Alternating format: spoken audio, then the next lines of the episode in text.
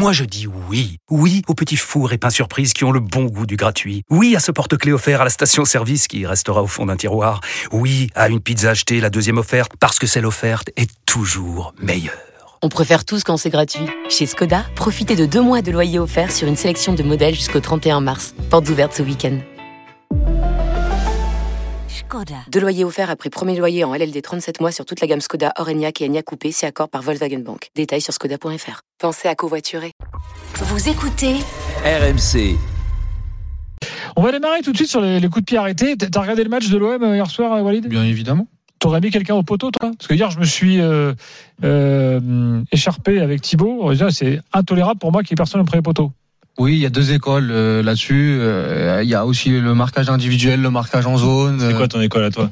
Moi, oui, je suis, je suis plus fan de, du, du premier poteau. Ah ouais? Oui. Ah, oui, tiens.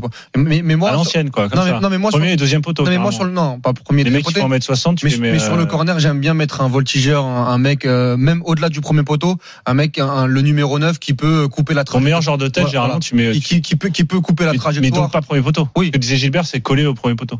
Ouais, pas Ah oui, bah, là, il y a un gars forcément. premier poteau, il n'y a pas but. Pas forcément, mais quelqu'un qui, oui, sur cette situation-là, mais Bah c'est oui. pas une vérité absolue sur toutes les, sur tous les Bah, corners. en fait, en vérité, s'il y a un gars au premier poteau, euh, comment il s'appelle le joueur du Bayern qui a marqué là, je sais plus. euh, Amiri, Amiri. Parce qu'Amiri, il voit que euh, Paul Lopez est au fond de son but et il voit qu'il n'y a personne. Donc il veut la mettre là. Amiri, il fait exprès. C'est un, super geste technique d'ailleurs ce qu'il fait. Oui. Donc s'il y a un mec au premier poteau, il tire pas là en vérité. Non, après, il y a un problème de placement euh, aussi. Si, on peut peut-être aussi voir, il faudrait revoir, mais est-ce qu'on peut pas être intercepté avant? C'était pas mieux placé avant? Euh, Bon, lui, de toute Euh. façon, Paul Lopez est mal placé sur le départ d'action. Donc, euh, Alors à fait. petite je suis précision pas quand sûr même. que s'il y avait quelqu'un au premier poteau, il l'aurait, il l'aurait rattrapé. Hein, je suis pas certain. Peut-être. Bon. En tout cas, euh, concernant Paul Lopez, parce qu'on en a pas mal débattu hier soir, c'était prévu hein, le fait qu'il sorte à la mi-temps. C'est-à-dire que c'est pas une sanction. Euh, voilà, euh, c'est Romain Caluti qui nous signale ça. C'était tout à fait prévu qu'il y ait une mi-temps pour euh, Paul Lopez et une mi-temps pour Blanco, parce que c'est vrai que vu sa première mi-temps catastrophique, on pouvait se dire euh, sanction, euh, et puis euh, bah, les débats habituels, genre bah, c'est plus le gardien numéro un, etc. Mais il etc. faudra se poser la question sur les prochaines semaines parce que Marcelino aime bien avoir un gardien très très fort sur sa ligne notamment. On rappelle que Paul Lopez euh, a pris la place de Mandanda parce que Sampoli voulait un, un gardien qui était euh, qui avait une capacité balle au pied à bien bien relancer. Là, on est sur un coach di- di- différent et, euh, et il faudra il, faut, il faudra voir sur les et suivre le dossier sur les prochaines semaines. Bon, euh, les coups de pied arrêtés. Même On va en. On va en parler avec un, avec un spécialiste, euh, messieurs. Euh, Damien De La Santa est avec nous. Bonsoir. Bonsoir à tous. Salut Damien. Et merci d'être, euh, merci d'être avec nous. Euh, euh, Raconte-nous un peu quel est ton, ton boulot quand tu interviens auprès des clubs sur les coups de pied arrêtés. Alors, récemment, tu, euh, tu travaillais euh, avec l'OGC Nice. Euh, comment ça se passe?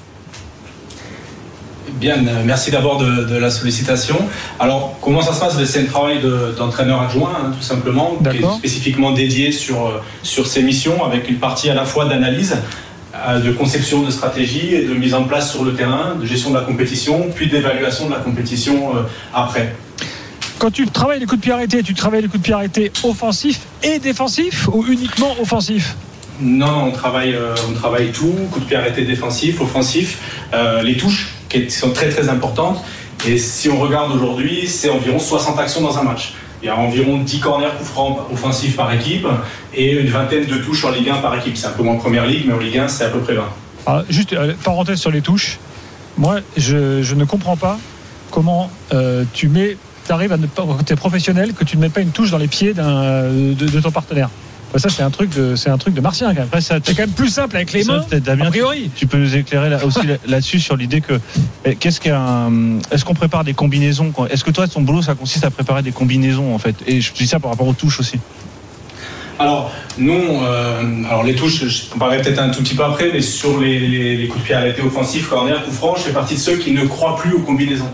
Euh, C'est-à-dire qu'aujourd'hui, euh, on traite les coups de pied arrêtés différemment du, jeu football, du jeu. Or, les coups de pied c'est du football. Je veux dire, prendre une combinaison sur YouTube et l'appliquer, ça reviendrait à la même chose que de dire, tiens, je regarde Liverpool jouer, ils attaquent comme ça, je fais ça. Puis demain, je vois euh, Manchester City, je vais copier Manchester City. En réalité, ces équipes-là, elles ont un projet de jeu qui est construit spécifiquement par rapport aux qualités intrinsèques des joueurs qu'ils ont. Est-ce qu'ils ont des joueurs de tête? Est-ce qu'ils ont des tireurs? Qu'ils ont Et par rapport à ça, moi, je fais partie de ceux qui pensent que on doit d'abord faire une analyse précise de l'effectif et ensuite construire un projet de jeu, un modèle de jeu sur les coups de pied arrêtés. Coup franc, corner, touche, etc. etc. Pour sublimer les, capacités de chacun. Ah oui, concrètement, parce que euh, est-ce que tu peux nous donner un exemple concret? Parce que c'est vrai que le, euh, nous, quand on entend préparation de coup de pied arrêté, mécaniquement, on entend combinaison. Donc euh, il faut que tu nous donnes un exemple concret. Là. Oui, mais je veux dire, c'est aujourd'hui quand on a Liverpool par exemple, qu'on a un tireur comme Trent Alexander-Arnold et qu'on a des grands gabarits comme Van Dijk, Konaté, etc. On attaque peut-être différemment que quand on a une équipe comme City avec des joueurs de plus petits gabarits qui ont peut-être d'autres habilités euh, dans le jeu court notamment et dans la, la construction à 2 et à 3 et peut-être, enfin c'est pas peut-être, ces équipes-là, elles misent plus par exemple sur les seconds ballons Mhm. et mettre peut-être moins de joueurs à l'intérieur euh, et euh, avoir plus d'options de jeu court et de second ballon.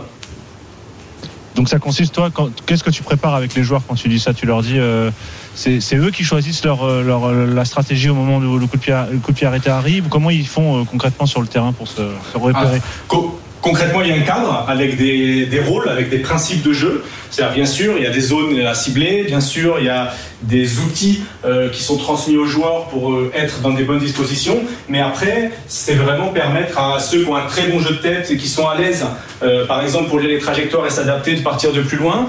Ceux pour qui ils sont plus en difficulté, peut-être de partir de plus près du but.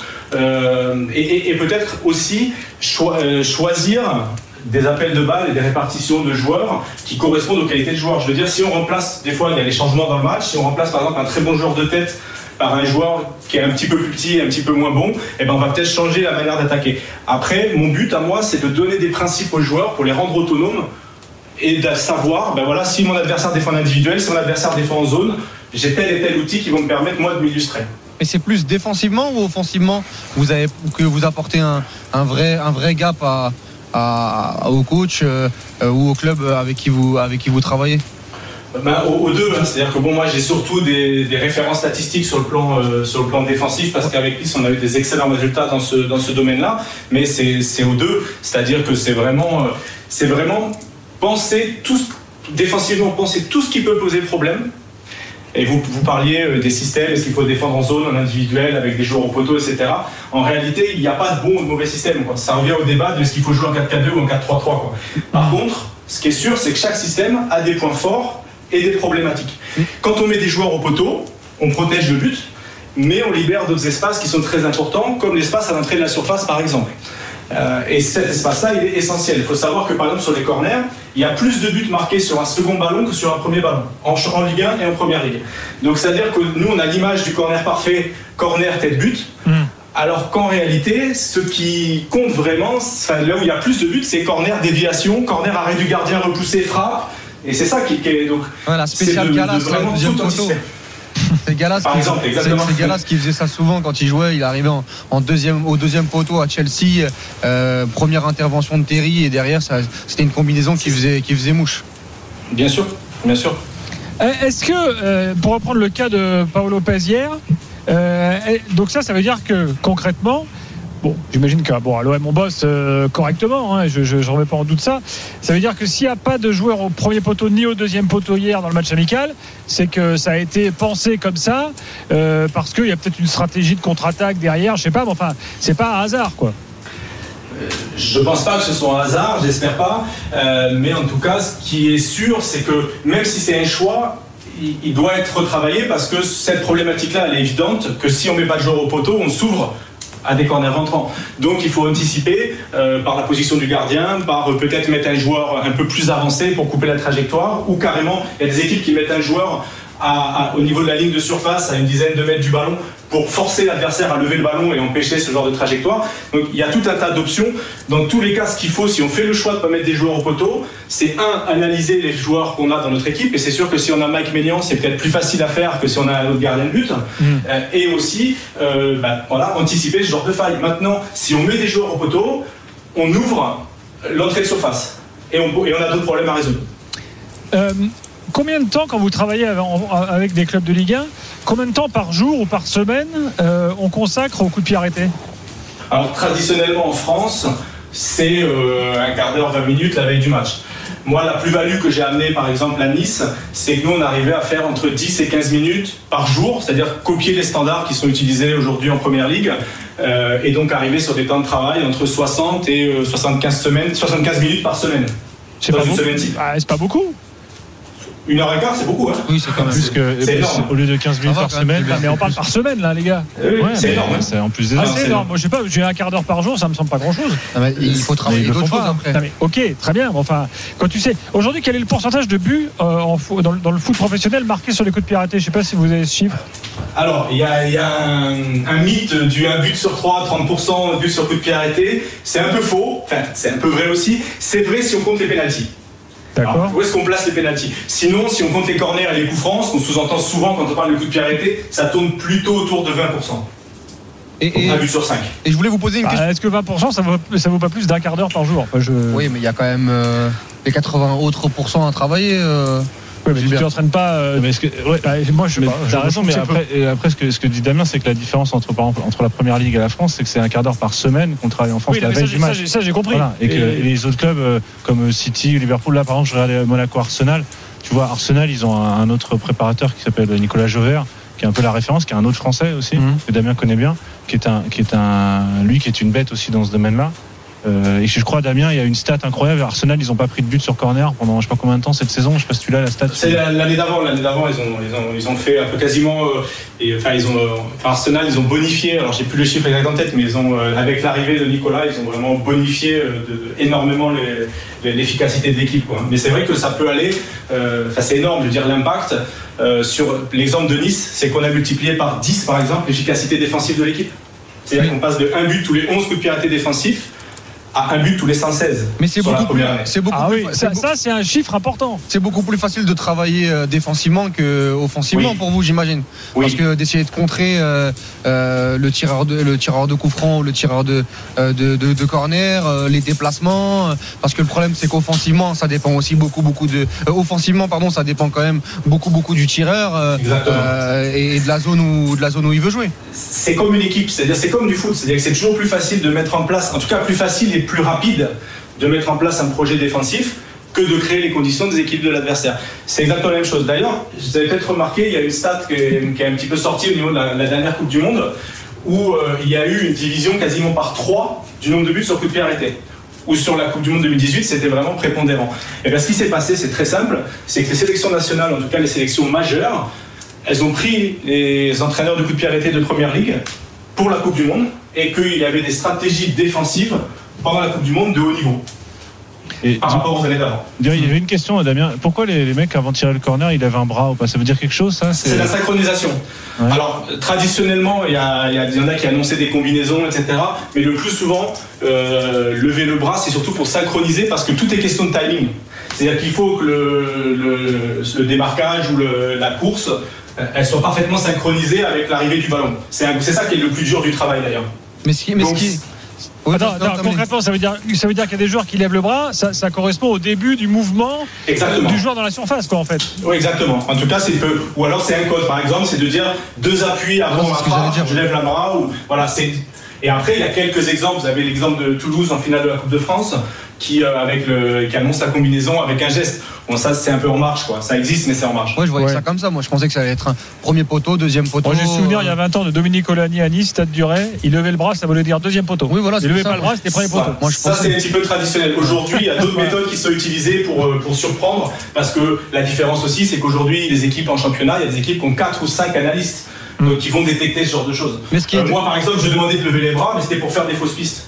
Voilà, pour fatiguer Ah, les, c'est- les ah, adversaires. il y a des ruses. Parce que, euh, Ah, c'est Kems contre Kems en fait. Exactement, exactement. Ah, C'est ça, c'est les mauvais signes, euh, les bons signes. Mais, mais là où je voulais insister, c'est qu'en France, il y a quand même de plus en plus euh, de clubs qui font appel à, à, à- à- à vos collègues. Euh, moi, j'ai- eu la chance d'in- d'interviewer hier avec le club des 5 Habib Bey, qui en national m'expliquait euh, que pendant une semaine, là sur le stage de préparation, euh, ils ont appelé un spécialiste pour travailler les coups de pied arrêtés. Donc euh, c'est ça va être quelque chose qui va qui va s'accroître dans les prochaines dans les prochaines semaines et même à des divisions inférieures. Je pense euh, que je connais, hein, fait partie des coachs de la nouvelle génération et qui sont tout à fait conscients de, de ces évolutions du foot. Euh, je suis pas sûr que ce soit la majorité de notre championnat de Ligue 1. D'accord. Donc euh, vous, vous- ça va dépendre de la vision des coachs euh, notamment. Alors, euh, je rappelle, euh, messieurs, dames, si vous nous rejoignez, qu'on parle des coups de pied arrêtés, de l'importance ce soir des, coups de pied arrêtés, avec Damien de la Santa, qui est entraîneur spécialiste des coups de pied arrêtés, et qui donc, quand il bosse avec les clubs, est intégré au staff hein, comme adjoint.